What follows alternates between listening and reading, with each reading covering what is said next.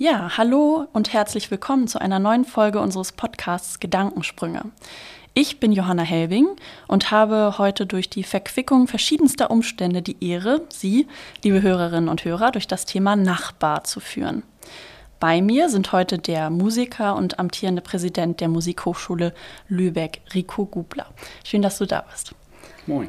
In naher Nachbarschaft zu ihm sitzt die habilitierte Genetikerin Bärbel Kunze, die an der Universität zu Lübeck lehrt. Herzlich willkommen. Hallo, guten Morgen. Ebenso dabei ist Dr. Markus Menzel, der sich beruflich mit Nachbarschaft beschäftigt. Er ist Professor für die Soziologie der gebauten Umwelt an der Technischen Hochschule Lübeck. Schön, dass du bei uns bist. Ja, herzlich willkommen. Und eine Gästin hat den Weg zu uns gefunden, die die ein oder andere Anekdote aus Nachbarschaften erzählen kann. Gesa Holländer ist Projektkoordinatorin in der Luthergemeinde in St. Lorenz Süd. Herzlich willkommen. Ja, danke, hallo. Ja, wir kennen äh, den einen Nachbarn und sind zugleich der Nachbarin ein Stockwerk unter uns vielleicht noch nie begegnet. Markus, kennst du alle deine Nachbarn? Ähm, ja, ich kenne alle Nachbarn, die bei mir im Haus wohnen, aber es ist immer ja auch eine Frage der Definition. Also früher war es so, dass man als Nachbarn diejenigen Menschen bezeichnet, die unmittelbar neben einem wohnen. Heute ist das ähm, durch die Digitalisierung auch schon ein bisschen weiter geworden. Ähm, man kann auch sagen, dass man Nachbarschaften in einem benachbarten zwei, drei Häuser weiter hat und so weiter. Also das heißt, von daher, es ist, ähm, es ist, es ist ein fließender Begriff. Hm. Ähm, das heißt, dieser fließende Begriff, ähm, wie, wie genau definieren sich Nachbarschaften in der Stadtsoziologie? Mhm. Also Nachbarschaft ist ja ein ganz alter Begriff mhm. und der schon ganz ja, viele Jahre ähm, ein ganz wichtiger Gegenstand der Stadtforschung ist. Und ähm, wenn man das mal, ähm, äh, wenn man mal sehr weit zurückgeht, dann ist es eben so gewesen, dass diese Nachbarschaftsbeziehungen sehr stark ähm, einen funktionalen Charakter hatten, dass man sich wechselseitig geholfen hat und unterstützt hat. Nicht nur beim Austausch, wenn mal ein Ei fehlt oder wenn mal ein bisschen Zucker fehlt oder dergleichen mehr, sondern eben auch bei sehr elementaren Dingen, also beim Hausbau, äh, die Freiwillige Feuerwehr, dieses ganze Prinzip, dass man da wechselseitig sich unterstützt im Notfall. Ähm, ähm, und so weiter, bei der Kinderbetreuung heutzutage. Das sind alles so Themen, die relativ wichtig sind und ähm, die eigentlich immer eine zentrale Rolle gespielt haben. Und für die ähm, Stadtentwicklung ist es immer auch ein Thema gewesen, wenn man neue Quartiere entwickelt, wie kann man eigentlich das hinbekommen, dass da auch Nachbarschaften entstehen, dass da soziales Leben entsteht, dass ein sozialer Zusammenhang überhaupt entsteht. Das ist kein Selbstläufer. Und das ähm, und das ist ganz interessant zu beobachten, dass in den, gerade in den letzten Jahren diese Bedeutung wieder sehr stark äh, zugenommen hat. Also die Bedeutung oder die Gewichtung dieser, dieser nachbarschaftlichen Bezüge, dieser Quartiersbezüge und dass da sehr viel Wert darauf gelegt wird in der Planung auch, ähm, solche Dinge eben zu fördern. Ne? Man kann das nicht planen, man kann nicht sagen, ich plane, dass dieser Mensch mit dem Mensch da eine enge Nachbarschaft hat oder ein gutes Verhältnis hat, aber man kann Voraussetzungen schaffen, die das befördern und das ist ein wichtiges Thema für die Stadtplanung. Mhm. Das heißt, ähm, man kann natürlich von der Stadtsoziologie aus planen, wie eine Nachbarschaft aussehen kann, aber es braucht auch Menschen, die Nachbarschaften umsetzen. Ähm, ja, Gesa Holländer, was heißt denn Nachbarschaft für Sie, äh, für dich und mit welchen Projekten kann man das unterstützen? Nachbarschaft für mich ist das eine, klar, mein Nachbar nebenan, der irgendwie oder über, unter neben mir wohnt. Ähm, aber eben auch breit gefasster, so, so wie Markus das schon sagte. Also das ähm, bei uns geht es um den Stadtteil St. Lorenz Süd, der ist deckungsgleich mit äh, dem Einzugsgebiet der Kirchengemeinde und äh, der ist total äh, heterogen. Also das sind ganz unterschiedlichste Menschen mit ganz unterschiedlichen Hintergründen, die auch würden sie jetzt nicht in einem Stadtteil zusammen wohnen, jetzt auch nicht unbedingt sich irgendwo äh, natürlicherweise oder so sehen würden oder äh, auch nicht den Kontakt suchen würden. Und für unsere Arbeit ist es halt wichtig zu gucken, wie kriegen wir diese Menschen zusammen, so, dass sie wirklich eine lebendige Nachbarschaft, äh, eine lebendige Gemeinde bilden. Und was brauchen sie zum einen dafür? Dann haben wir, also bei uns haben wir natürlich dann ganz verschiedene Angebote. Das Ding ist nur, dass ich immer finde, man muss erstmal gucken. Das eine ist das Planerische, das kann man machen. Und das andere ist dann halt vor Ort zu sein und mit den Menschen zu sein und mit denen gemeinsam dann zu sehen, wie möchte ich eigentlich mich mit anderen zusammentun und was, was, was interessiert mich oder was brauche ich denn eigentlich auch, um mich hier wohlzufühlen. So.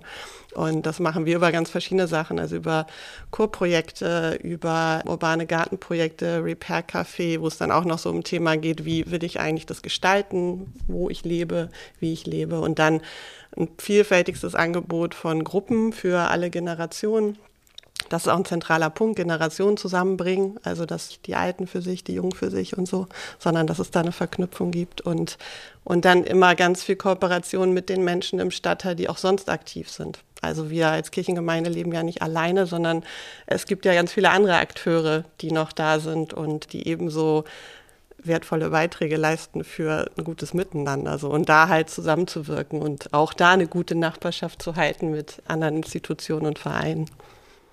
Mhm. Ja, danke schön. Da kommen wir auf jeden Fall auch noch mal drauf zu sprechen, auf die konkreten Projekte.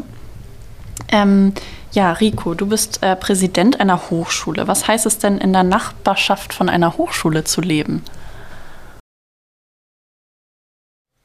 Ganz verschiedenes. Es ist natürlich so, dass wir relativ viele Nachbarn haben, auf welche Ebenen wir hier gehen. Also die Na eine Nachbarschaft ist natürlich tatsächlich äh, das, was uns zu Lübeck hoch 3 geführt hat.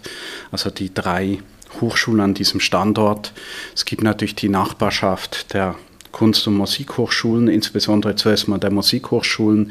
Es gibt die Nachbarschaft der Hochschulsysteme bin ja eher so ein internationaler Wanderer und kenne äh, relativ viele Länder und deswegen ist für mich auch das Thema Nachbarschaft äh, wahnsinnig spannend und ich glaube, da gibt es unglaublich viel darüber zu sehen, ob ich und zu sprechen, ob ich jetzt als Komponist spreche, was um Nachbarschaft von Klängen geht, wo man jetzt Nachbarschaft und Verwandtschaft zum Beispiel nicht so klar scheiden kann wie bei den Menschen. Wenn ich jetzt aber als, äh, als ausübender Musiker äh, rangehe, ist Nachbarschaft vielleicht das Spannende, dass die Nachbarschaft nicht zwingend örtlich sein muss, weil sich die Wellen ein bisschen anders verbreiten als das nachbarschaftliche moderne Abwehrrecht, das wir, das wir haben. Wenn ich jetzt als Kulturrechtshistoriker denke, finde ich es viel spannender zu sagen, was passiert, äh, wenn wir aus dem die Stadt war schon, war Stadtgeschichte war schon ein Thema. Wenn wir äh, abseits mal der Stadtgeschichte denken im Mittelalter, was tatsächlich um Personenverbände, um Personenbeziehungen geht, uns nachher über die Jahrhunderte ins Territorialprinzip ging und auf einmal Nachbarschaft zwei aneinander grenzende Grundstücke wurden, und zwar ausschließlich. Das waren es vorher natürlich auch, der eine Bauern zum anderen Bauern, aber auf einmal ist Nachbarschaft ein Abwehrrecht gegenüber dem anderen Grundstück grundsätzlich. Da sitzt einer rauf, der schuld ist, aber grundsätzlich ist es eine Grundstücksbeziehung. Und vorher war es eine Beziehung äh, im, im, im Lehnrecht zum Beispiel, wo Nachbarn waren am Ende tatsächlich zuerst mal Menschen. Wo man natürlich den Begriff Nachbar dazu nicht genutzt hat, sondern eben, das waren Personengebilde und personenrechtliche Beziehungen und nicht territorialrechtliche Beziehungen. Und das sind mhm. so, das, das wäre jetzt mal einfach mal so ein, ein Panorama an Gesprächsangeboten, die ich da bieten kann, als ein bisschen bunter Hund mit relativ vielen man, man, hört den Juristen raus. Man hört den Juristen. Ähm, zur Erklärung, was ist denn das Abwehrrecht? Das Abwehrrecht ist unser heutiges Recht, das wir haben. Das ist grundsätzlich, mhm. ist jeder, jedes Recht, das wir haben, im Grundsatz ein Abwehrrecht. Mhm. Und das heißt, selbst wenn ich äh, ein, eine Wohnung äh, miete, kann ich oder vermiete, kann ich sie nur vermieten, weil ich das Recht habe, jedem Menschen aus der, aus der Wohnung zu vertreiben, weil es mir. Und dann mache ich einen Vertrag mit jemandem und sage, ich vertreibe alle aus dieser Wohnung außer dich. Und das ist dann der Mietvertrag. Hm, okay. Und das Eigentum ist nur über Abwehrrechte, gilt auch für Urheberrechte, gilt für Nachbarschaftsrechte. Wir sind äh, per se eine Gesellschaft der Abwehrrechte, die sich das Nicht-Abwehren pekunarisieren lassen, zahlen okay. lassen. Das ist der Grundsatz unseres, unseres Rechtssystems. Und das kann man jetzt gut finden oder nicht gut finden. Da gibt es natürlich so ein paar Überbleibsel wie das Genossenschaftsrecht etc., das anders funktioniert. Und das ist auch natürlich, jetzt sind wir sehr weit weg wieder vom Nachbarn, aber, also von Nachbarin, aber das ist, äh, das ist tatsächlich mhm. Rechtsgeschichte. Mhm. Aber spannend, dass das so ein Begriff ist, finde mhm. ich. Also das sagt ja doch auch, würde ich vermuten, keine Ahnung, was über das Innere aus. Wie geht man denn auf sowas zu, wenn das der Begriff ist, der dafür verwendet wird? Unsere Grundrechte funktionieren so. Mhm. Ich darf mich wehren gegen jemanden. Und so funktionieren wir auch teilweise.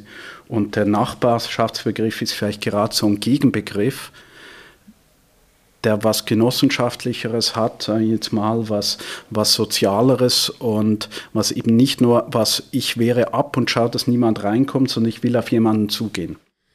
Also ich finde, das gibt ähm, das ist jetzt gar nicht so weit weg. Also dieser Nachbarschaftsbegriff heute hat ja so was Positives, Weiches, Soziales. Man, man, tut, man, man vernetzt sich mit anderen Menschen, man, man lebt zusammen und teilt den Alltag und unterstützt sich dabei. Aber wir müssen heute nur mal in Einfamilienhaussiedlungen gehen. Und dann wird das schon, dann sind wir schon viel näher bei dem, was, was, äh, was du gerade angesprochen hast. Dann kommt der Begriff des Territoriums noch mit ganz gut rein. Ne? Das ist im Prinzip für mich so ein, so ein Bindest, ähm, so ein Mittelglied zwischen diesen juristischen Perspektiven ähm, und diesen sozialen Perspektiven. Ne? Weil dieser Anspruch darauf, sein eigenes Territorium zu definieren und dort bestimmte eigene Regeln, Normen dann eben zu leben, ähm, der ist schon sehr stark ausgeprägt bei vielen Menschen. Und ähm, da ist der Nachbar mitunter störend, ähm, wenn die Normen sich nicht decken mit den eigenen Normen. Und dann kann es zu erheblichen Konflikten führen. Ähm, und dann geht es darum, wer hat jetzt irgendwie den Carport wie groß gebaut und an welcher Stelle? Wie ist zum Beispiel äh, die Gestaltung des Gartens? Passt die mit der eigenen zusammen oder ist die störend?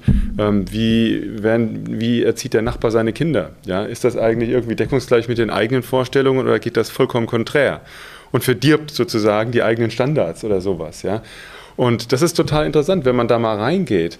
Dann gibt es auch ganz gezielt Instrumente, die durch diese positiven nachbarschaftlichen Beziehungen im Prinzip auch dieses andere, dieses abwehrende, dieses territoriale Denken mittragen. Und dabei ist zum Beispiel Klatsch und Tratsch ein zentrales Instrument. Ja?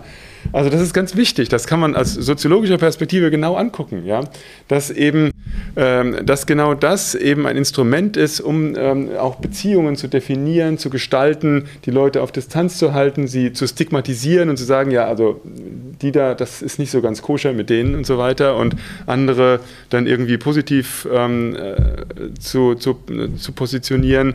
Also da finden, da finden regelrechte ähm, so, so unterschwellige Kämpfe statt. Ja. Und Aushandlungsprozesse. Und Aushandlungsprozesse, ja. ja. Das darf man nicht vergessen. Das ist auch Nachbarschaft. Ne? Also es ist, ein, es ist ein vielschichtiger Begriff und deswegen finde ich das gut, dass du das gleich so früh so aufgemacht hast. Ne? Mhm.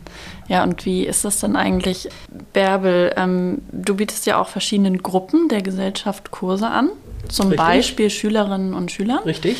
Ähm, und damit prägt man ja auch so eine Art von Nachbarschaftsbeziehung. Ähm, wie wirken sich jetzt diese Projekte auf die Beziehung zur Nachbarschaft der Uni zum Beispiel aus? Ja, ich, wenn ich die Nachbarschaft, den Begriff jetzt aufgreife, muss ich natürlich sagen, als Privatperson geht mir das genauso, wie wir das eben schon gehört haben. Nachbarschaft ist was sehr Beständiges, wo man hofft, dass es gut funktioniert. In meinem beruflichen Leben habe ich mit Nachbarschaft an zwei Ebenen zu tun, wie du gerade gesagt hast, bei uns im Schülerlabor, im Lübecker offenen Labor. Da holen wir ja Schülergruppen auf den Campus, die zu uns ins Labor kommen, dort experimentieren ähm, was im Prinzip in erster Linie mal eine Erweiterung des Stoffes ist, den sie in der Schule behandeln. Aber was ganz wichtig ist, sie erleben eine authentische Laborumgebung, ein für einen Schüler ja völlig neue Umgebung, Biotop, Biologe sage ich mal, neues Biotop und vor allen Dingen die meisten betreten das erste Mal den Universitätscampus. Sie kommen in eine neue Welt, die in Zukunft ihre werden kann, wenn sie studieren, wenn sie eine Ausbildung machen. Das heißt, das ist so ein bisschen vielleicht vergleichbar. Ähm, es findet eine Wohnungs- oder Quartiersbesichtigung statt und ich werbe nun für diese Anlage hier und ähm, ja, und zeige, was wir können, was wir tun.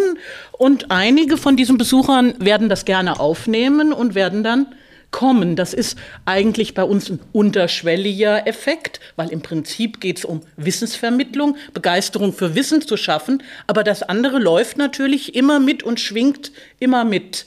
Und ich denke, das ist ganz wichtig, weil ähm, Leute, gerade Personen, die nicht so viel Kontakt bis dato zu Hochschulen hatten, die haben ja auch so ein bisschen Berührungsängste. Und wenn diese Jugendlichen nach Hause gehen mit dem Gefühl, ey, wir waren heute auf dem Unicampus, das war toll, die waren ja richtig nett da, ähm, dann kann das auch ganz viele Berührungsängste nehmen. Und ich denke, da kommen wir gerade zu dem Nachbarschaft, neue Kontakte anbahnen, wo vielleicht was Langfristiges mal draus wird. Aber ich habe beim drüber nachdenken festgestellt, dass ich auch in meiner Wissensvermittlung, Schülerlabor und der Studentenvorlesung den Begriff Nachbarschaft oder benachbart öfters benutze, nämlich, und jetzt mache ich eine neue Dimension auf, auch Zellen in unserem Körper pflegen nachbarschaftliche Beziehungen zueinander. Und wenn das schief geht, dann haben wir aber ein echtes Problem in Form von Tumoren oder Organversagen oder was auch immer. Auch die müssen nachbarschaftlich kommunizieren und selbst innerhalb unseres Erbguts müssen bestimmte Anteile miteinander kommunizieren. Und was ihr gerade gesagt habt, so Begriffe wie Abwehr, Territorium oder sowas, das kommt da zellulär auch alles zum Tragen. Mhm. Ja. Ja, spannend. Wir waren jetzt in der Diskussion viel schon auf der Ebene, wie funktioniert Nachbarschaft eigentlich nicht und wie wird sie gestört. Aber ich würde gerne noch mal darauf ähm, zu sprechen kommen, wie Nachbarschaft eigentlich gelingen kann. Also durch welche Projekte.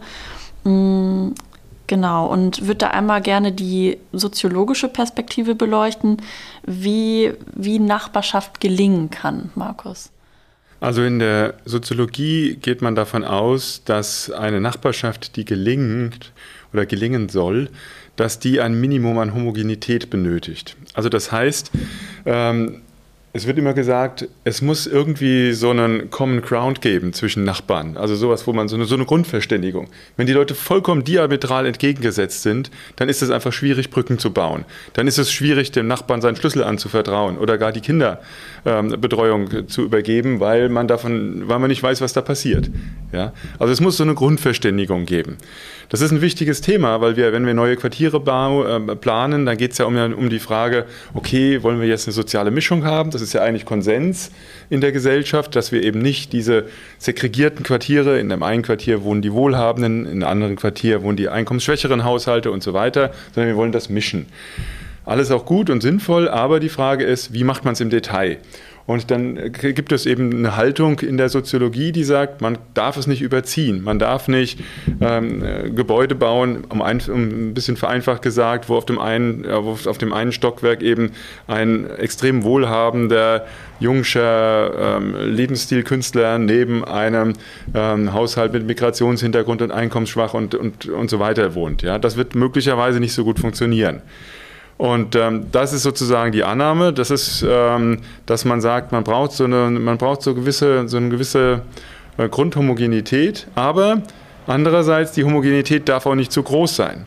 Denn wenn die Homogenität wiederum zu groß ist, dann setzen diese ganzen Klatsch- und Dratschprozesse erst richtig ein. Weil es macht nämlich viel mehr Spaß, andere zu vergleichen und zu beobachten, wenn die genau die gleiche Lebenssituation haben. Ja?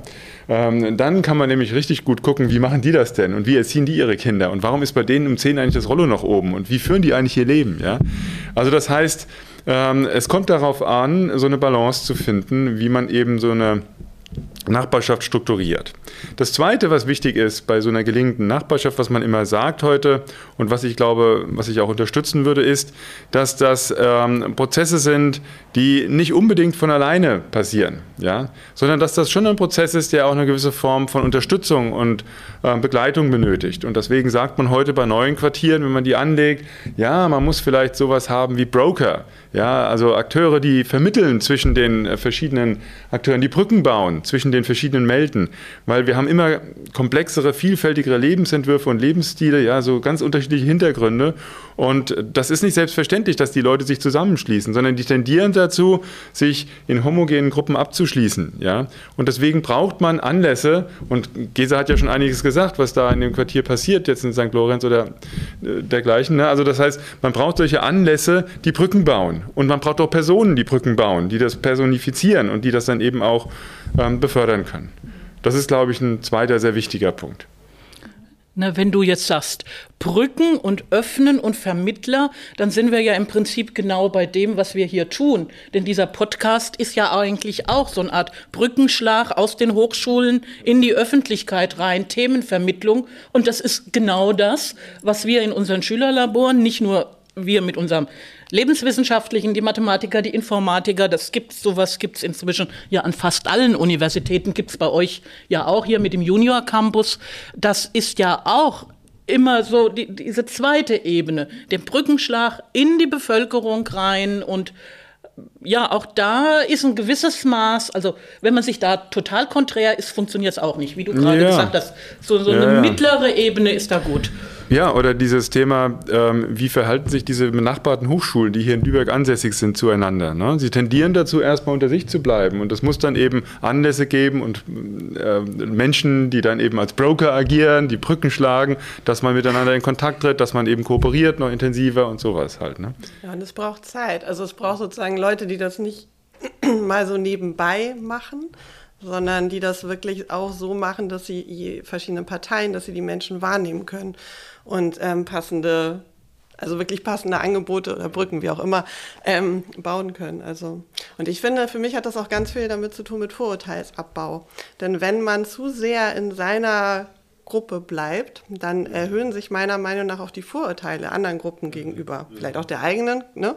aber eher so anderen. Und da sozusagen ähm, so, so Schnitte zu setzen und zu sagen, nee, jetzt, jetzt lernt ihr doch mal kennen und so einen Rahmen dafür zu bilden. Dafür braucht es meiner Meinung nach auch auf jeden Fall, wie du auch gesagt hast, Markus, so Sachen von oder Menschen von außen oder zusätzliche Menschen oder zusätzliche Stellen, die dann auch genau in den Bereichen irgendwie aktiv sind. Also das merken wir bei uns auch. Also einmal als Kirchengemeinde haben wir natürlich äh, irgendwie ein Image. Also jeder hat irgendwie ein Bild von der Kirche oder von der Kirchengemeinde oder von der religiösen Gruppe, keine Ahnung.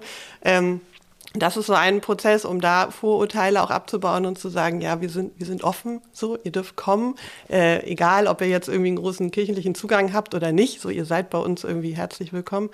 Ähm, zum anderen aber dann irgendwie darüber hinauszugehen und zu sagen, die Leute, die so klassischerweise vielleicht zur Kirche kommen, sich auch zu öffnen und sagen, nee, wir sind auch offen, wir sind auch für andere Religionen offen, wir sind irgendwie für Menschen aus anderen sozialen Schichtungen offen, ähm, ja, und da, da so Begegnungsort zu sein, das Mhm, Finde ich total wichtig. Mhm. Ja, würdest du dich auch als Broker bezeichnen? Ich habe keine Ahnung, was ich genau unter dem Begriff. Ich muss auch ehrlich sagen, ich bin. ähm, ich finde es fast egal. Ich weiß nicht, was ein Broker ist. So, Eine aber, Vertragsanbahnerin. Vertragsanbahnerin. Würde ich das mal so. Ja, also es geht darum, es geht darum, es geht darum, ein Brückenbauer, ja, also ja. eine Brückenbauerin oder ein Brückenbauer zu sein. Ne? Dafür gibt es verschiedene Begriffe. Man nennt ja. das das ist eben so, so ein gängiger Begriff, ne, der, der jetzt in der, in der, Soziologie kursiert. Ansonsten kann man auch sagen, jemand, der ein Intermediärer, jemand, der dazwischen steht, ja, der so sozusagen diese Vermittlungstätigkeit dann eben übernimmt. Darum geht das eigentlich, ja. Hm. Also ich bin ja von Haus aus Ethnologin. Wir haben den Begriff Broker nicht. Mhm. Oder nicht, dass ich wüsste. Mhm. Hm, ja der Begriff Brücke gefällt mir gerade da auch gut. Ich hatte eben so Offenheit, hattest du gesagt, Perspektivwechsel. Aber bei Brücke sehe ich so die Metapher, ja, sie nicht nur zu bauen, sondern vielleicht auch als Bauer oder Verantwortlicher rübergehen auf die Brücke und den anderen am anderen Ufer abholen und mit ihm zusammen über die Brücke gehen. Also ja, aber auch zusammen bauen. Also ich finde, das ist sozusagen, ne, das ist ja wirklich ein gemeinschaftlicher Prozess. Man kann so einen Gedanken haben, was sinnvoll wäre. Aber der andere sieht das vielleicht komplett anders. So und ähm, und das meinte ich vorhin auch mit Zeit. Also dem wirklich erstmal die Zeit zu geben, um zu, zu hören und da zu sein und zu mitzukriegen, ähm, anstatt ganz schnell, also man kann ja auch schnell mal was machen, wenn man so denkt, das könnte funktionieren, dann merkt man, vielleicht funktioniert es oder man muss halt sagen, gut, war irgendwie gescheitert. So ist ja auch wichtig zu scheitern, finde ich, auch bei nachbarschaftlichen Beziehungen. Also wenn ich zu meinem Nachbarn auch gehe und ich versuche nett zu sein und das, oder ne, versuche einen Kontakt und merke, oder oh, ist aber gar keiner, ist auch okay. Also muss ja nicht immer, man muss ja nicht immer nett oder, na nett vielleicht schon, aber man muss ja nicht irgendwie immer sich mit allen verstehen. So. Aber wäre es doch, wenn wir jetzt eine Biologin am Tisch haben, nicht besser, statt von Brücken von quasi osmotischen Verhältnissen zu reden. Das fände ich da eigentlich viel passender, auch wenn natürlich der Brückenbauer, Brückenbauerin ein sehr traditionelles Wort ist hier. Aber Brücken ist ja natürlich, man verbindet vielleicht Quartiere damit, die sich sonst gar nicht treffen können, weil eine, eine, eine große Straße oder eine, eine Eisenbahntrasse dazwischen ist. Aber dieses, dieser dieser Wechsel zwischen Homogenität und Heterogenität und das Gleichgewicht dazwischen, das finde ich eigentlich der, der, spannende Punkt, weil wenn man jetzt äh, aus der Musik guckt, ist es so, dass wir äh, im, in der sogenannten äh, in harmonischen Zuständen, also in konsonanten Zuständen, also zusammenschwingenden Konsonant, äh, haben eine sehr geradzalige Obertonstruktur oder Teiltonstruktur, die in sich wenig Störungen hat äh, akustisch-physikalisch. Und wenn wir, das ist aber mit der Zeit wahnsinnig langweilig. Das heißt, man arbeitet dann mit, mit Dissonanzen, die bestimmte, die andere Verhältnisse haben, die, die beginnen komplexere Verhältnisse zu haben zueinander, und zwar innerhalb des musikalischen Tons oder innerhalb des Akkords und so weiter, auf den verschiedenen Ebenen. Und dann haben wir entweder ist ein, ein, ein Klang noch so in sich harmonisch, dass er eigentlich noch genügend Homogenität hat, damit wir ihn akzeptieren. Oder es gibt temporär die sogenannte Auflösung. Das heißt, ich bin sehr dissonant und löse ihn aber immer eine Konsonanz auf. Das ging, also im Barock musste das zwingend sein. Man hat erst eigentlich begonnen, äh, Ende 19. Jahrhunderts keine Auflösungen mehr zu machen, also diese zeitliche Homogenisierung nicht mehr zu nutzen. Und das fände ich schon, also das finde ich der, der spannende Punkt ist, wie viel, wie viel Homogenität verträgt eine Gesellschaft quasi, damit sie nicht absolut starr und stehen bleibt, wie viel Heterogenität braucht sie, weil ja auch ein anderer Punkt, das Entstehen neuer Musikstile in den meisten Fällen durch Heterogenität passiert. Also dass Gesellschaftsgruppen zusammenkommen, natürlich logischer meistens musizierenderweise oder Musik erlebenderweise, die sich vorher nicht getroffen haben. Und das sind, das sind äh, musiksoziologisch sind das oft so, so ganz spannende Schnittpunkte, wie jetzt während Corona das wissen wir noch nicht, ob das geschehen ist oder nicht. Weil auf einmal Musiker miteinander kommunizieren und spielen, die vorher nicht Nachbarn waren. Also die vorher nicht äh, miteinander gespielt hat, weil sie vielleicht nicht digital gespielt haben oder weil sie äh, vorher einfach reisen konnten und ihre geistigen musikalischen Nachbarn einfach relativ einfach mit der zwei-, dreistündigen Zugfahrt finden konnten. Und dann waren sie auf ein, auf ein anderes Biotop festgelegt. Und das finde ich, also das ist, das hat was mit Entwicklung zu tun. Das ist cool. Eine coole Betrachtung, mag ich. In der Religion oder ne, bei uns sind ja ganz viel das Netz ist auch so ein Thema. Ne? Man, man, das finde ich für Nachbarschaft aber auch total wichtig. Also das Netz, das man spannt zwischen Menschen, aber auch das Netz, das hält, wenn man äh, was braucht oder wenn es irgendwie ähm, eine Stabilität, eine Stabilität haben muss. Ne? Das was? Das auch überdehnt werden Genau, kann. ja, ja, klar. Es kann reißen an Stellen, wenn es zu dünn ist. Es hat auch Löcher, also es ist sozusagen keine, es ist keine Brücke, die sozusagen im Idealfall keine Löcher hat, durch die man durchfällt. Kann auch passieren, aber ja. Zu dem Thema Homogenität und Heterogenität hat die Biologie oder die Medizin natürlich auch wieder ganz viel zu sagen. Denn wenn ihr alle jetzt mal so in euch, euch hineindenkt, dann stellen wir ja fest, wir haben ganz viele verschiedene Organe. Und dann kann man sich ja auch vorstellen, denke ich auch als Laie, dass die Zellen in einem Organ wie einer Niere, die müssen miteinander interagieren, sind aber alles Nierenzellen. Oder nehmen wir ein naheliegenderes Beispiel. Guckt euch die Haut an, da sind unterschiedliche Schichten, sind aber alles Hautzellen, sie sind relativ ähnlich. Da würde man sagen, Gehirn, Niere, Haut, da ist ja relativ viel Heterogenität dazwischen. Aber damit das Gesamtsystem, das Individuum funktioniert, müssen die ganz eng miteinander interagieren, Informationen austauschen weil es sonst nämlich nicht funktioniert. Da haben wir dann so Inseln von einigermaßen Homogenität, die aber kommunizieren und interagieren mit, mit ganz anderen Inseln praktisch. Das hat schon wieder was mit Städtebau und Planung und so zu tun. Wobei unser Körper ja sowieso eigentlich nichts anderes ist als eine kommunale Einrichtung, wo es spezialisierte Betriebe gibt, wie die Polizei, die Feuerwehr, die Müllabfuhr, die, ähm, ja, gibt Aber so Spezialisten, eine, die Aufgaben noch eine städtische Verwaltung, die das koordiniert? die Verwaltung sitzt hier oben. Ja, also das ist ja was anderes, also wenn man jetzt äh, diese, diese, äh, diese Forschungen wie Bäume untereinander kommunizieren, ja. ist ja dann tatsächlich eine direkte Nachbarschaft und nicht ein, äh, da gibt es nicht einen Oberbaum. Oder vielleicht gibt es ja, vielleicht gibt es ja doch, oder wenn wir jetzt auf die, auf, äh, äh auf die EU, auf den Föderalismus, Zentralstaaten gehen, ist das auch nochmal noch mal eine nachbarschaftliche, das sind ganz verschiedene nachbarschaftliche Kosmen, wo man auch merkt, dass es das eine wie das andere braucht. Also gerade in den extrem zentralistischen Ländern wie Frankreich oder Italien, also wenn man in Paris wohnt, ich glaube, also ich habe nie an einem Ort gewohnt, an dem ich engere nachbarschaftliche Beziehungen, die aber nicht äh, Wohnung zu Wohnung funktioniert haben, sondern Quartier. Also das Quartier in Paris ist für sich ein ein total autarkes Ding, obwohl in Frankreich das Ganze ja strikt vom Kopf weg organisiert ist. Anders funktioniert das in Italien, wo die, die, die Familienstruktur, sei es tatsächlich die biologische Familie oder das Verbrechersyndikat oder ich weiß nicht was, einfach eine wahnsinnig hohe, äh, äh, hohe Bindungsmacht hat. Und trotzdem ist es ein, ein zentral organisierter Staat. Dann auf der anderen Seite, ich sage jetzt mal, den ein bisschen Föderalismus wie in Deutschland und dann den harten Föderalismus wie in der Schweiz, das sind nochmal noch mal andere Geschichten. Und seltsamerweise ist in der Schweiz wiederum, äh, glaube ich, Nachbarschaft wird wieder anders gelebt. Also ich habe in Deutschland viel offenere, freundlichere, soziale, austauschfähigere Nachbarschaft erlebt, als ich das in der Schweiz, in der ich aufgewachsen bin, wo aber die föderalen Strukturen, wo andere, viel durchlässigere Strukturen im politischen System sind und es vielleicht gar nicht so braucht. Das weiß ich nicht.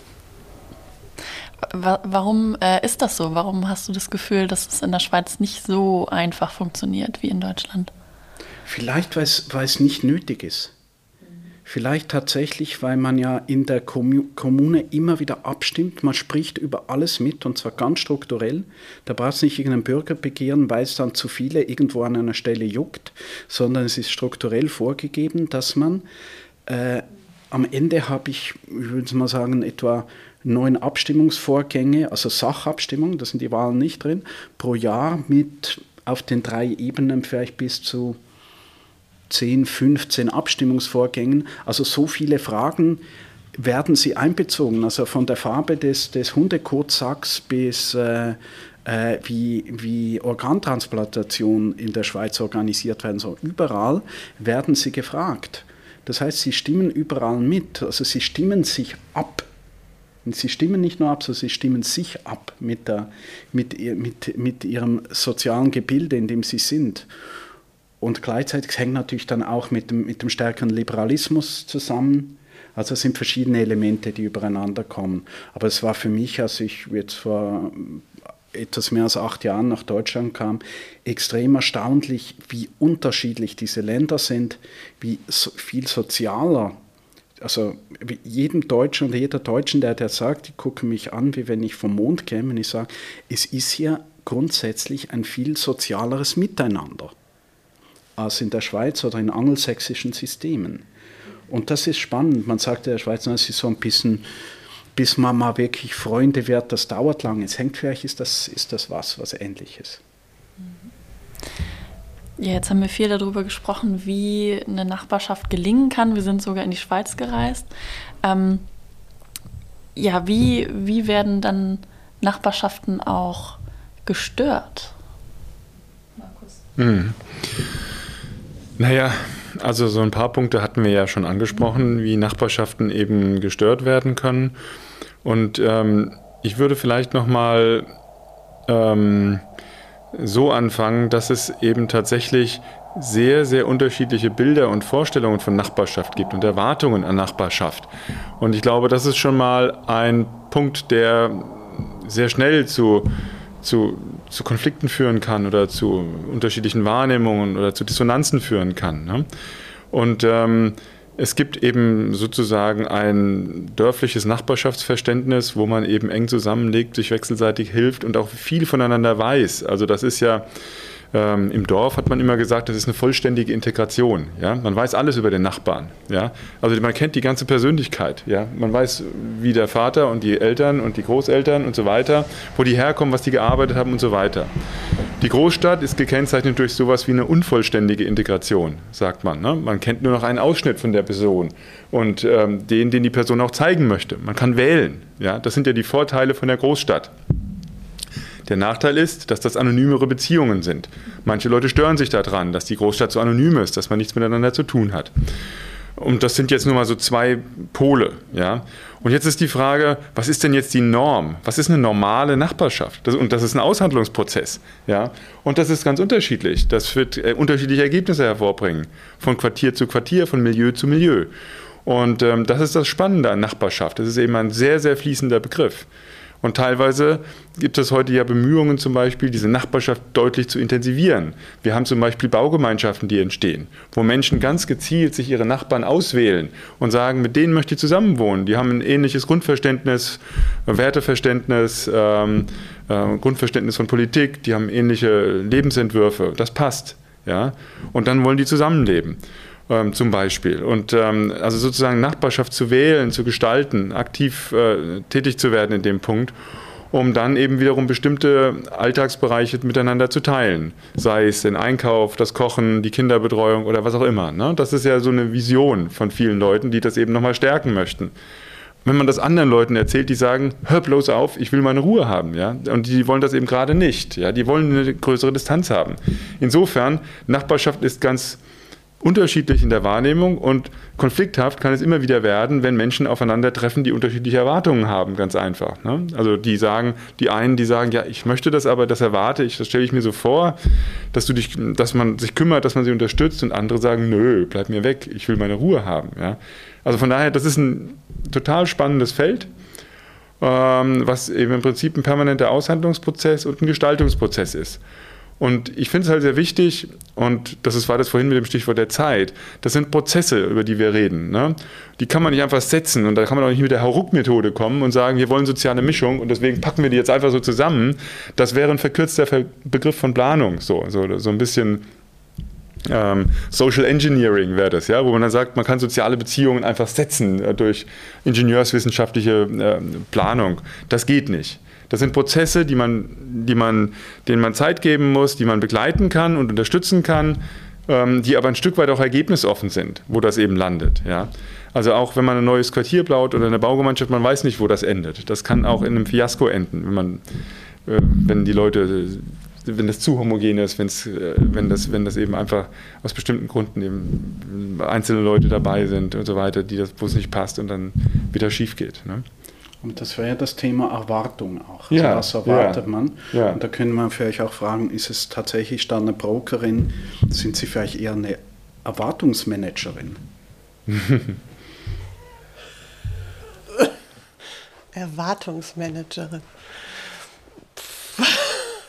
Da müsste ich kurz drüber nachdenken. Erstmal würde ich sagen nein, aber ähm, müsste ich trotzdem drüber nachdenken, ob da sozusagen doch was dahinter steckt, was, äh, was stimmig ist. Ähm,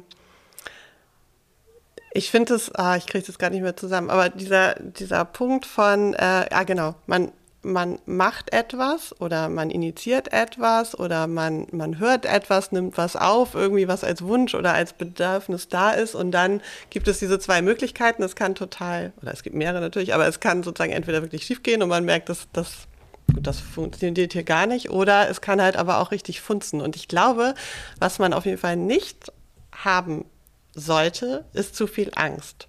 Also, ähm, sondern wirklich diesen Mut, auch mal Wege zu gehen, die vielleicht erstmal den Menschen nicht in erster Linie entsprechen. Also wir haben, vielleicht ein Beispiel sagen, wir haben äh, ein Mittagsangebot für Einsame und Bedürftige. Das sind sozusagen zwei Gruppen. Jetzt kann man sich, hat man vielleicht Bilder im Kopf, wer gehört denn zu den Bedürftigen, wer gehört denn zu den Einsamen. Und, ähm, und es ist schon so, dass es viele Ältere sind, die dazukommen, wo man sagen würde, vielleicht sind das eher die Einsamen. Und es sind Menschen, die ähm, dann, wir machen das auf Spendenbasis, dieses Essensangebote, die dann auch wirklich nur ganz wenig Geld als Spende dalassen können. Diese beiden Gruppen haben unbedingt im Alltag nicht miteinander was zu tun. Es ist auch eher so, dass die eher vielleicht, und das war am Anfang von diesem Angebot auch so, dass sie ihren Nachbarn am Tisch schräg angucken, weil der anders aussieht, weil der vielleicht anders riecht, weil er irgendwie anders isst, weil er anders lauter redet, also all so eine Geschichten. Und dieses Angebot gibt es jetzt seit einer ganzen Zeit, wird äh, mega engagiert äh, umgesetzt von einem Team aus Ehrenamtlichen. Ähm, und das ist richtig zusammengewachsen.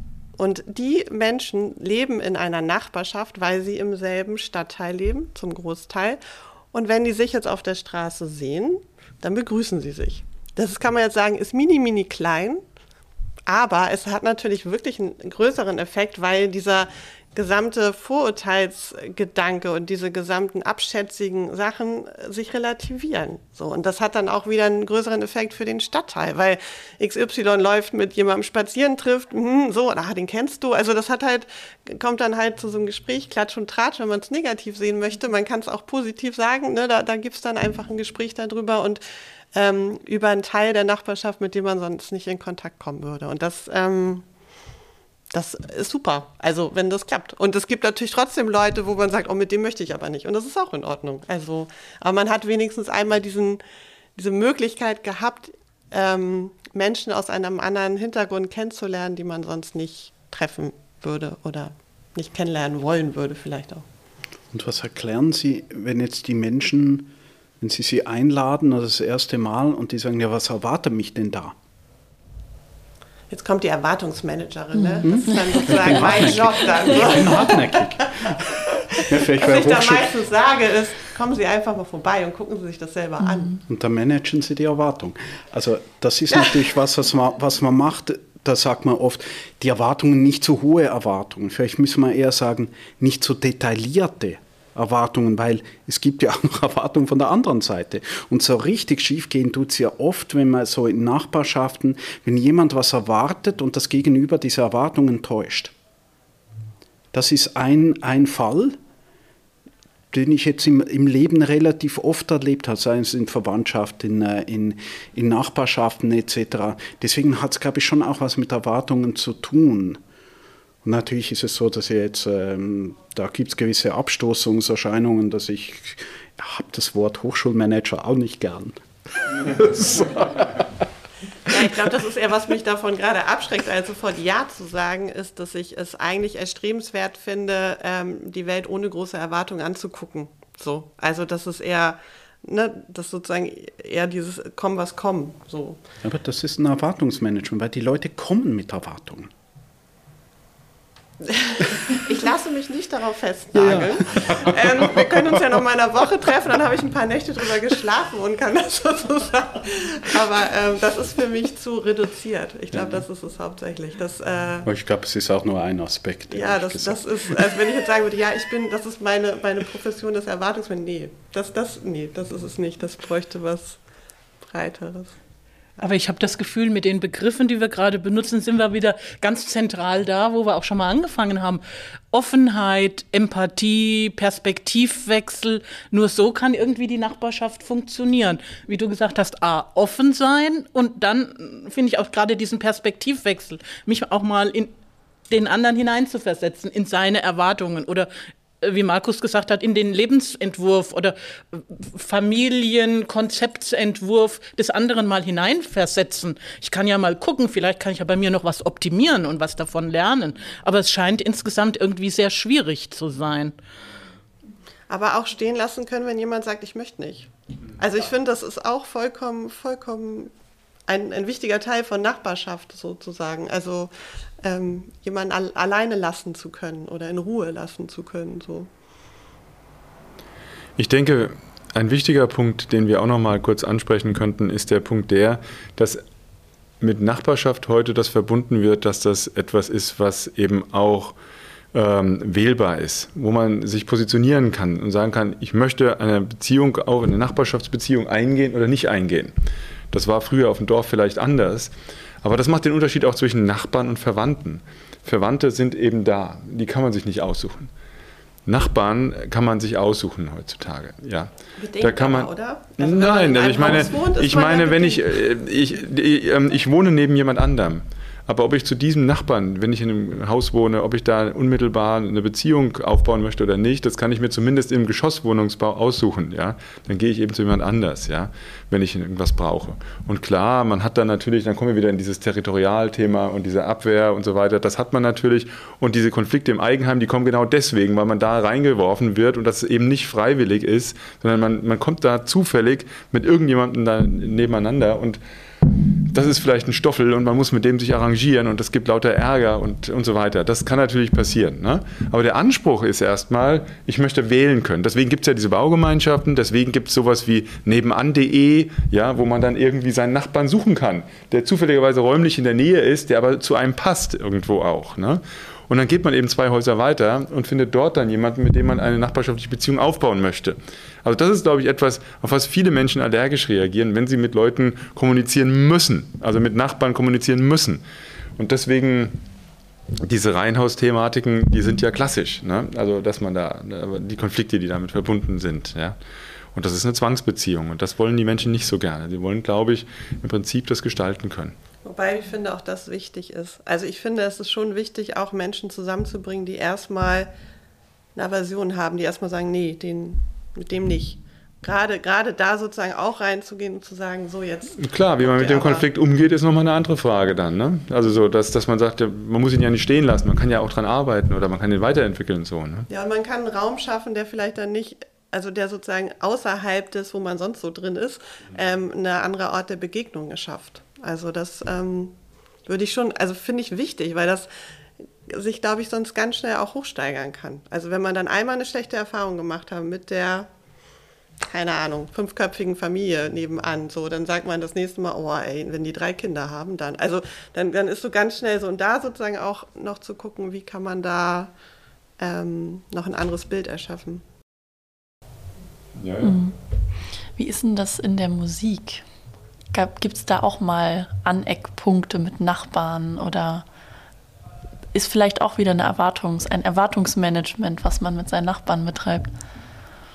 Ja, eben, es kommt da wieder auf, die, auf, auf, der, auf den Blickpunkt an, wenn man jetzt hingeht und sagt, also ich meine, wir haben natürlich die, die Nachbarschaft im Orchester, also es gibt viele Orchestermusiker, die äh, länger und also sowohl zeitlich länger als auch über die Jahre länger neben denselben Personen ihre Zeit verbringen als die tatsächlichen Nachbarn, in denen sie wohnen. Das sind aber tats tatsächlich äh, äh, soziale Aushandlungsprozesse, äh, äh die dann halt nicht nur vielleicht das Sprechen und das Riechen, sondern der spielt dann auch noch so blöd und so weiter. Oder mit dem kann man nicht spielen, das harmoniert nicht etc. Das sind aber äh, am Ende vergleichbare Prozesse mit Personen, mit denen ich einfach irgendwie nicht dieselbe Sprache spreche oder auf eine bestimmte Art. Und äh, andererseits ist es natürlich so, also die, die Musik und auch die Kunst, die, die, die lebt von Nachbarschaft. Also ich sage es jetzt da, sprechen wir eher von Verwandtschaft, äh, die hier tatsächlich eben nicht so, nicht so einfach zu scheiden ist, ob man jetzt eine Terz- oder eine Quintverwandtschaft oder eine, oder eine Terzverwandtschaft zweiten Grades, da sehen Sie, das sind jetzt einfach so Fachbegriffe, die aber eine eine Distanz suggerieren und sie natürlich auch haben. Das heißt nicht anders als ein Akkord hat einen gemeinsamen Ton, dann ist er weiter weg, hat er zwei gemeinsame Töne, dann ist er näher dran, hat er drei gemeinsame Töne, es ist entweder derselbe oder es ist ein Vierklang, dann ist er noch näher beieinander und so weiter. Also das ist das vielleicht wieder mit den, mit den Schwingungen, wie viele Gemeinsamkeiten haben wir tatsächlich. Und dann arbeitet man hier mit Dissonanz, Konsonanz, mit Abstoßung, mit, mit Anziehung, mit diesen ganzen Elementen. Und ich glaube, das ist vielleicht auch was, äh, was sehr, sehr Spannendes, dass auch äh, in der Musik einfach Sachen harmonieren können, die vielleicht sonst im Leben gar nicht harmonieren. Das ist der, der, der, äh, äh der soziokulturelle Aspekt oder der, der Musik, den wir ja stark immer ausnutzen. Also ist, Musik ist ein, ein, kann ein sehr stark inklusives Instrument sein. Als Musiker sage ich natürlich, Entschuldigung, Musik ist kein Instrument, Musik steht für sich selber da. Und da stehe ich auch wirklich dazu. Aber ich weiß natürlich, dass es diese ganzen Elemente gibt und da bin ich auch stolz drauf. Mm, ja. Mm, ich fand das ganz spannend mit den Harmonien und Dissonanzen und musste da tatsächlich auch an ähm, die DNA denken, die ja teilweise auch, wir haben das in letzter Zeit sehr oft besprochen, es gibt Mutationen. Wie sieht das da aus? Wie funktioniert das?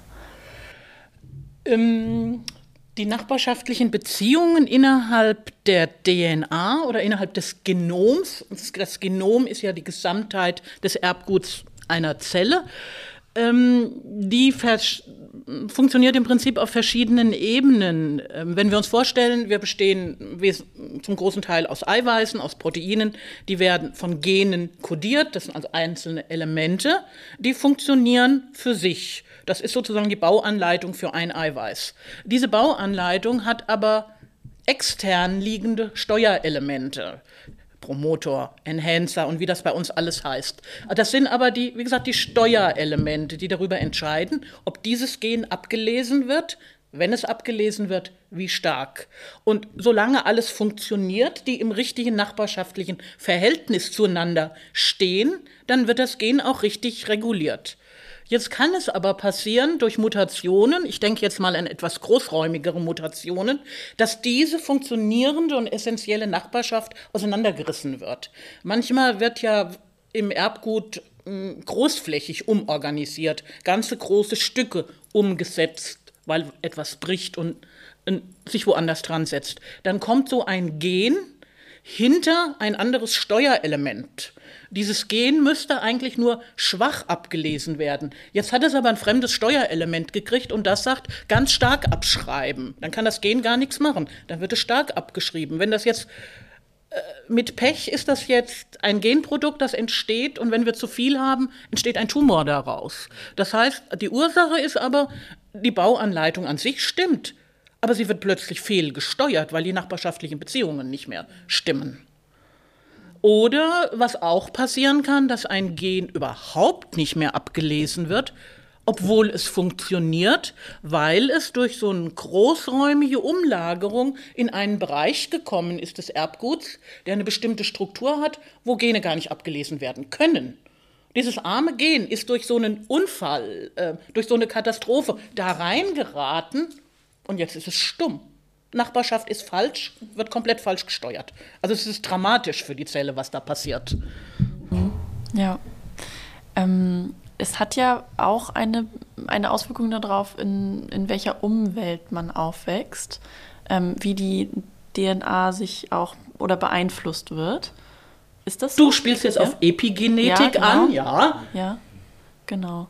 Ähm, da würde ich nämlich Markus wieder ins Boot holen, ähm, weil es ja auch bestimmte Kontexteffekte für Nachbarschaften gibt. Also wie sich Nachbarschaft oder das, die Nachbarschaft auf die Entwicklung zum Beispiel von Kindern auswirkt. Kannst du dazu was sagen?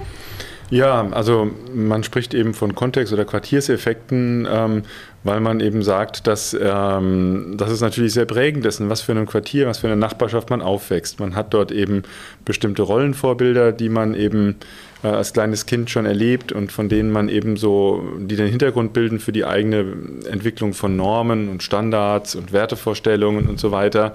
Man hat ganz konkrete Effekte durch ähm, durch, durch die Rahmenbedingungen, was soziale Infrastruktur, Schulen, Bildung, ähm, äh, sonstige Angebote der Alltagsgestaltung betrifft.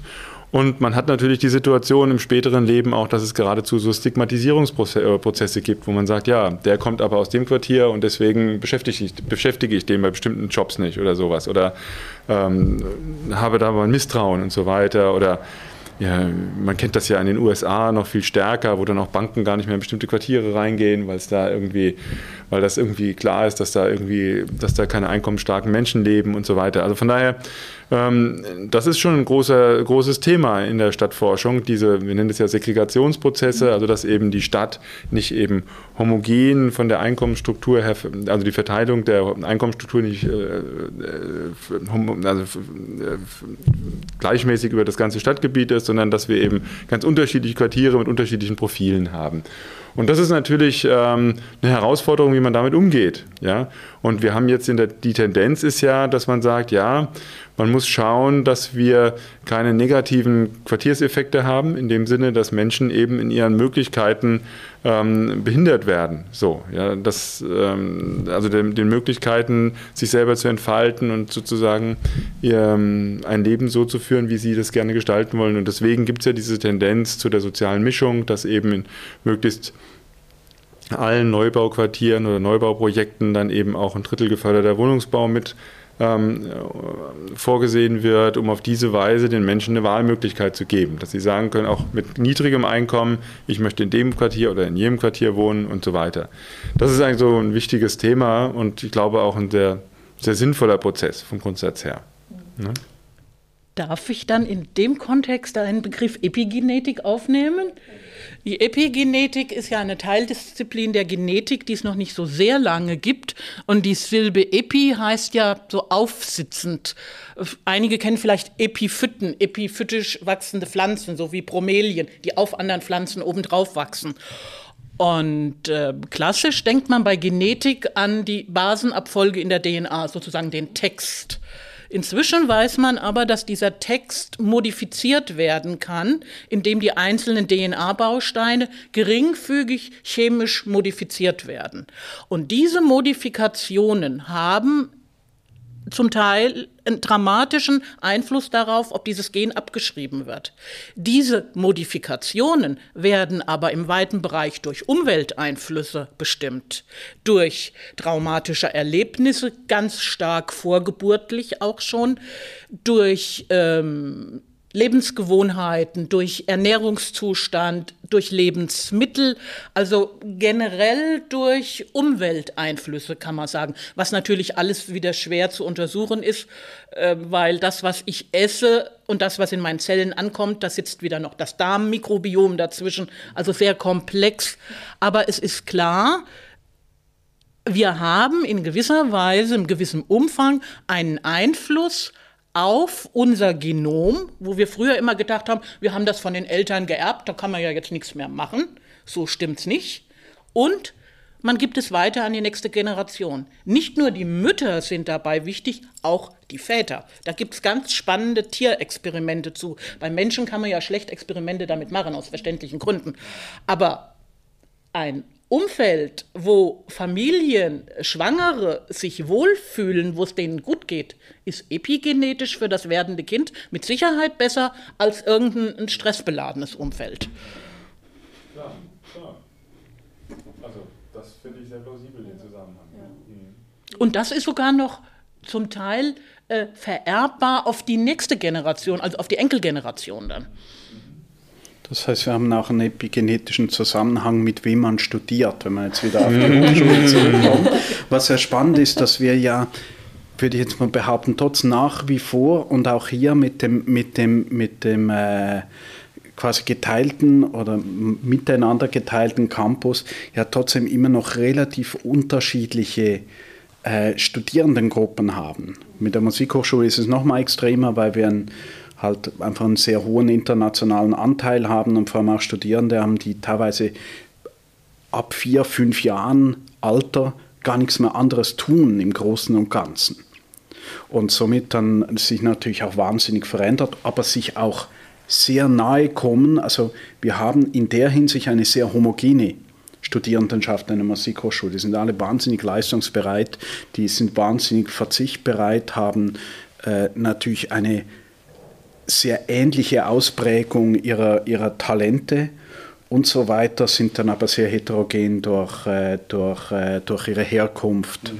und so weiter. Aber das ist, äh, und das finde ich auch toll jetzt an, an LH3, dass wir jetzt doch immer wieder Projekte haben, wo sich die Studierenden auch äh, begegnen und eben nicht nur in, in den Seminargruppen, sage ich jetzt mal so, in den Arbeitsgruppen, in den Lerngruppen innerhalb der Hochschulen oder innerhalb der größeren Hochschulen oder innerhalb der Fachbereiche unterwegs sind. Das ist vielleicht schon eine, eine, eine große Chance auch, die man, äh, die man äh, einfach nutzen muss, dass es nicht, dass es nicht die, die Nachbarschaft beim Studieren gibt und die Nachbarschaft bei der Party, sondern dass es dazwischen nochmal andere Begegnungselemente gibt.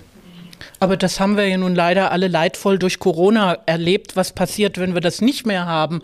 Denn was unsere Studierenden und bei euch an der TH oder, ja gut, ihr müsst immer praktisch üben da an der M. Das ist was anderes, aber an der TH und der Uni, zumindest bei der Uni ist es ja so, alle Befragungen haben gezeigt, die Studierenden waren, was den Unterricht angeht, eigentlich sehr glücklich, weil das Rechenzentrum hat uns super aufgestellt, das ging gut. Ähm, die Studierenden sagen uns, zumindest teilweise dürft ihr gerne bei digital bleiben. Das lief super. Aber wir kommen auch gerne auf den Campus. Äh, aber was uns am meisten gefehlt hat, war das soziale Miteinander, die Interaktion untereinander, die Studierenden, aber auch die Interaktion zwischen den Studierenden und den Dozenten. Also jetzt eigentlich weg von der Fachvermittlung, weil das lief digital auch relativ gut. Aber die persönliche menschliche Begegnung, das haben sie alle am meisten vermisst. Und wir Dozenten ja eigentlich auch. Ja. ja.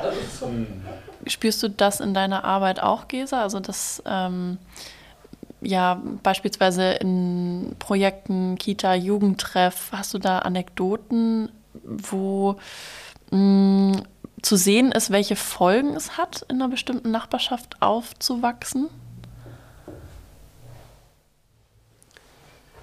Ähm, welches Folgen es hat, mhm. ist eine, ähm, also was auf jeden Fall deutlich ist, dass es äh, je nachdem, äh, ja, wo man aufwächst, dass es, äh, ah, das, aber ich, ob das jetzt darauf zu reduzieren ist, keine Ahnung. So, also natürlich sind die die ähm, Kinder, wenn es jetzt auf Kinder geht oder Jugendliche, wenn die aus unterschiedlichen sozialen Kontexten kommen, ist es so mal anders. Ähm, also was ich auf jeden Fall merke, ist, dass es einen Unterschied macht, wenn sie zusammenkommen ähm, dass das wie bei den Alten ist oder bei den Großen, dass es da auch erstmal so, so eine äh, gewisse Distanz gibt, die sich dann aber über übers Spielen, über Themen, die irgendwie ja bestimmte Altersgruppen haben, dass sich dann auch wieder ein Treffen, also eine Gemeinsamkeit aufbauen lassen kann. Also das definitiv. Ähm, und dass sich da auch Freundschaften ergeben, die also wenn sie jetzt nur in ihrem nachbarschaftlichen, ich finde halt Nachbarschaft ist halt so schwierig, ne? Ist es dann die Nachbarschaft, in der ich jetzt gerade wohne? Ist es die Nachbarschaft des Stadtteils? Ist es die, meine mein soziale Familie? Also ich finde das, äh, kann das jetzt so schwer sagen, äh, worauf beziehe ich mich denn, wenn ich sage, sie kommen daher und treffen andere? Also ähm, ja, aber natürlich äh, ist das eine Erweiterung. Also ich glaube, wie, wie in jedem Bereich auch, wenn man irgendwie seine Augen öffnet und man äh, mit einem Menschen aus einem anderen Kontext zu tun hat, äh, welcher Art auch immer, sozial, kulturell oder sonst was, dann ähm, gibt mir das nochmal mehr und einen erweiterten Blick und einen größeren Erfahrungsschatz und eine größere Selbstwahrnehmung auch. Und ich würde ganz gerne aber auch noch ein, ein ich weiß nicht, ob es den Begriff gibt, aber so, so Nachbarschaftsverantwortung. Ich finde, jeder Mensch hat auch eine Verantwortung. Ähm, weil wir leben alle in Nachbarschaft mit anderen Menschen. Und ich äh, muss also mich mit anderen Menschen irgendwie immer aushandeln und, äh, und das weiter auch zu lernen und da auch am Ball zu bleiben. Ähm, das finde ich total wichtig, weil wir müssen miteinander. Wir sind irgendwie Gemeinschaftsmenschen. Sonst kann ich irgendwo mich komplett, also, also komplett kann ich mich ja gar nicht rausziehen aus allem. Ähm, und das, ich finde auch, dass das die Menschen wahrnehmen. Also das ist nicht nur leicht und, und, und flockig so und äh, ne, also äh, und das ist aber auch nicht nur schwer, aber es ist auch meine Verantwortung. Also wenn ich hier lebe, in der Stadt, in einem Dorf, auf dem Land, egal, dann habe ich Verantwortung für Nachbarschaft. Okay. Ja, das ist ein wichtiger Punkt. Ja, ja, das ist ein ganz wichtiger Punkt, weil wir leben in einer komplexen Gesellschaft und die Frage ist, also die immer weiter auseinandergeht, was äh, individuelle Lebensentwürfe und soziale Milieus betrifft. Und die Frage ist, was ist eigentlich die Klammer? Wie hält das, was hält das zusammen? Und da ist das ganz wichtig, diese Frage, ähm, äh, wie kriegt man nachbarschaftliche Beziehungen hin? Ja? Und ähm, man muss auch bedenken, ähm, lange Zeit war die Arbeit die Klammer für die Gesellschaft. Ja? Die Leute gehen zu einer Arbeit, wenn da sehr stark sozialisiert auch und eingebettet in so einen Kontext. Wenn wir jetzt immer stärker ins Homeoffice gehen und äh, das alles zerfleddert immer stärker, dann wird die Arbeit ihre Bedeutung ein Stück weit verlieren. Und die Verantwortung wird noch stärker in Richtung der Quartiere gehen. Wenn wir da in irgendwelchen Coworking Spaces sitzen oder im Homeoffice arbeiten oder dergleichen mehr, ist die Frage, was ist die Klammer? Und dann wird der Nachbarschaft noch eine größere Bedeutung zukommen. Also das ist schon absehbar, ja. Und ähm, da brauchen wir, brauchen wir, da müssen wir auch drüber nachdenken, wie man das noch weiterentwickeln kann, wie man das befördern kann. Und ich finde das auch total richtig und wichtig, ähm, was du eben gesagt hast, nochmal mit den Studierenden. Da würde ich gerne nochmal kurz drauf zurückkommen, weil ich finde das total toll, wenn, wenn man beobachtet, wie Studierende, wenn die hier anfangen, ja, also gut, bei Musikern mag das anders sein, die sind dann schon ewig damit beschäftigt mit dem Instrument, aber die Leute, die kommen hierher von der Schule und die entwickeln so langsam eine berufliche Identität, ja, also ich bin Stadtplanerin oder Stadtplaner oder Architekt oder Bauingenieur, ja, hier bei uns im Fachbereich, ja. Und die sind unterschiedlich, diese Identitäten. Das ist toll, zu sehen, wie die so ein Profil entwickeln. Ja? Und das finde ich toll und auch befördernswert. Und gleichzeitig ist es dann aber auch wichtig, ähm, diese Identität muss sich herausbilden und die muss aber dann auch wieder Brücken schlagen können. Ja? Und das ist eigentlich das, das, das Spannende, das sowas auch zu fördern. Ja? Dass man eben sagt, ja, ähm, ich stehe für das, aber jetzt vernetze ich mich mal in die und jene, diese und jene Richtung und gucke, wo, was kann ich eigentlich, ja, also die, die eigene Identität, die wächst ja auch durch das Sehen, dass es auch andere Identitäten gibt, ja. Also gerade durch diese, diese Erfahrung, dieser Unterschiedlichkeit dann arbeitet das weiter und äh, kriegt noch ein stärkeres Profil. Das finde ich einen spannenden Prozess. Und genau das muss in der Gesellschaft auch gefördert werden, ja. Dass man eben sich vernetzt, dass man auch die anderen wahrnimmt und dass man darüber auch sein eigenes Profil weiterentwickeln kann und, und komplexer gestalten kann. Ja, und auch keiner durch, durchs Raster oder durchs Netz fällt. Mhm. Also das, ähm, jetzt, wo wir vorhin Corona als Thema hatten irgendwie, oder die Zeit, da hat ja sozusagen sich ganz viel am am Gefüge und, und miteinander und mit ja. dem Umgang und Unterstützungsgefüge so verändert. Und, ähm, und genau in solchen Krisensituationen ist es ja aber umso wichtiger, dass es auch dieses Netz gibt, was fängt. So. Und ich glaube, dass ähm, das ist dann schwierig, wenn das nicht funktioniert. Also wenn dann irgendwie ähm, jeder so bei sich bleibt. So. Und irgendwie nicht noch die Fühler mit ausstreckt und eine Verantwortung empfindet für die, die ja, die einfach nicht die Möglichkeit haben. So. Mhm. Also die Nachbarschaftsverantwortung auch wirklich ernst nehmen. Ich finde das total wichtig. Also ich meine, klar, ne, religiöser Konstrukt, Nächstenliebe und sowas ist einfach, es ist einfach total wichtig. Wenn, wenn wir das nicht, nicht sehen oder wahrnehmen, wie bedeutsam das Miteinander ist und eben nicht nur das Miteinander mit den Leuten, die dass sie die gleichen Themen haben wie wir. Oder im Idealfall ähm, nur die gleichen Probleme wie wir und nicht noch größere, was ja bei vielen allerdings aber der Fall ist. Und da, da eben die, ja, die Unterstützung beibehalten oder Nachbarschaftsverantwortung ist ganz wichtig.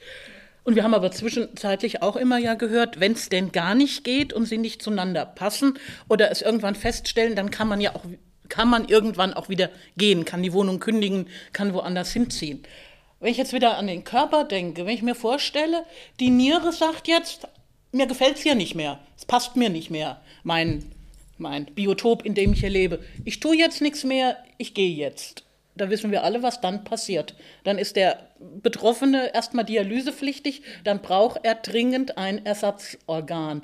Das heißt, da sehen wir eigentlich als äh, Komplettindividuum in der Sozialstruktur, haben wir es etwas besser. Wir haben mehr Auswahlmöglichkeiten. Wir sind nicht so eine Gemeinschaft, die so aufeinander angewiesen ist, wie wir das als funktionierendes Individuum eigentlich sind. Denn wenn da jemand anfängt und ausbricht oder übergriffig wird und seine eigenen Regeln nicht mehr beachtet, unkontrolliertes Wachstum, äh, dann wird es ein Tumor, dann hat es dramatische Folgen.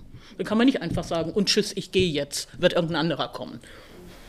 Ja, aber es gibt ja eine sehr starke äh, das Bedürfnis quasi, die, äh, das Gesellschaftsbild, also wenn man jetzt den Gesellschaftsvertrag in der, in der aufklärerischen Zeit nimmt, tatsächlich mit dem, mit dem Körper auch zu, zu paraphrasieren. Und das ist ja eine sehr spannende Sache, wo das funktioniert und wo man sagt, ein Ausschluss ist möglich. Und da denkt man so, okay, ein bisschen, bisschen schwierige Metaphorik hier. Und, aber das ist schon ein spannender Punkt. Und, und gleichsam muss es irgendwas sein, was die, die Menschheit seit Jahrhunderten beschäftigt. Also wenn man jetzt den, den Titel der Wahlverwandtschaften nimmt. Wahlverwandtschaft ist ja eben nicht Verwandtschaft, aber es ist vielleicht auch nicht Nachbarschaft. Eine geistige Nachbarschaft, nach der man sich sehnt. Also das ist schon ein, ein, ein es muss ein, ein großes menschliches Bedürfnis sein, dass man äh, selber wählen kann. Und das ist vielleicht gar nicht wichtig, dass man selber die Homogenität wählen kann, sondern dass man auch die Heterogenität wählen kann aber selber. Aber man ist in einer privilegierten Lage, wenn man das mhm. wählen kann. Ja. Also es Exakt, gibt ja auch genug, äh, ja. die das ja. nicht, also die sozusagen in der Not sind. So. Ja. und dann ist man ganz schnell da, wo man sagt, ja, wenn jeder an sich denkt, ist an alle gedacht. Und da wissen wir, was du mhm. vorher beschrieben hast, was da alles fehlt. Da. Ja. Das wäre jetzt auch mein Stichwort für die Schlussrunde, die ich ganz gerne machen würde. Wie würde denn für euch so die in Zukunft die für euch perfekte Nachbarschaft aussehen? Markus, Soll ich anfangen? anfangen?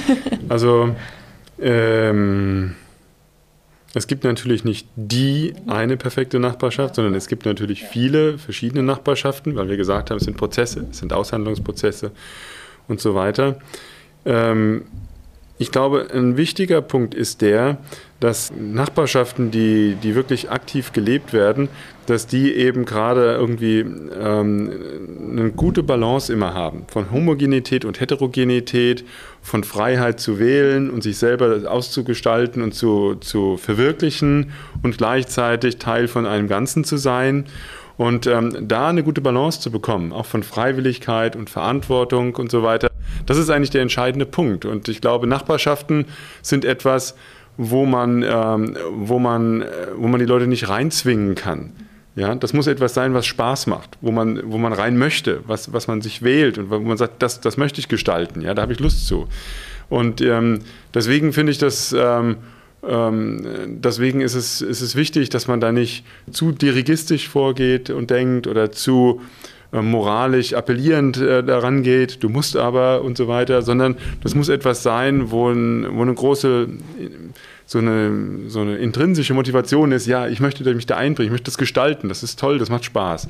Und da gibt es wirklich viele Hinweise darauf, dass das in diese Richtung läuft, dass diese Quartierszusammenhänge eine immer größere Bedeutung einnehmen, auch in der Stadt. Ja? Also dass die, die Stadt lebt von viel, der Vielfalt der vielen Quartiere, der unterschiedlichen Quartiere, wie so ein Patchwork. Ein großes Patchwork, ja, die unterschiedliche, die Grund, unterschiedliche Identität haben, unterschiedliches Profil haben, unterschiedliche Menschen anziehen dann auch.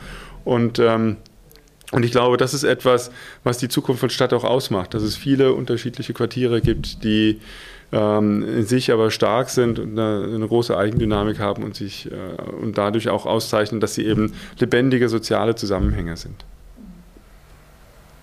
So vielleicht.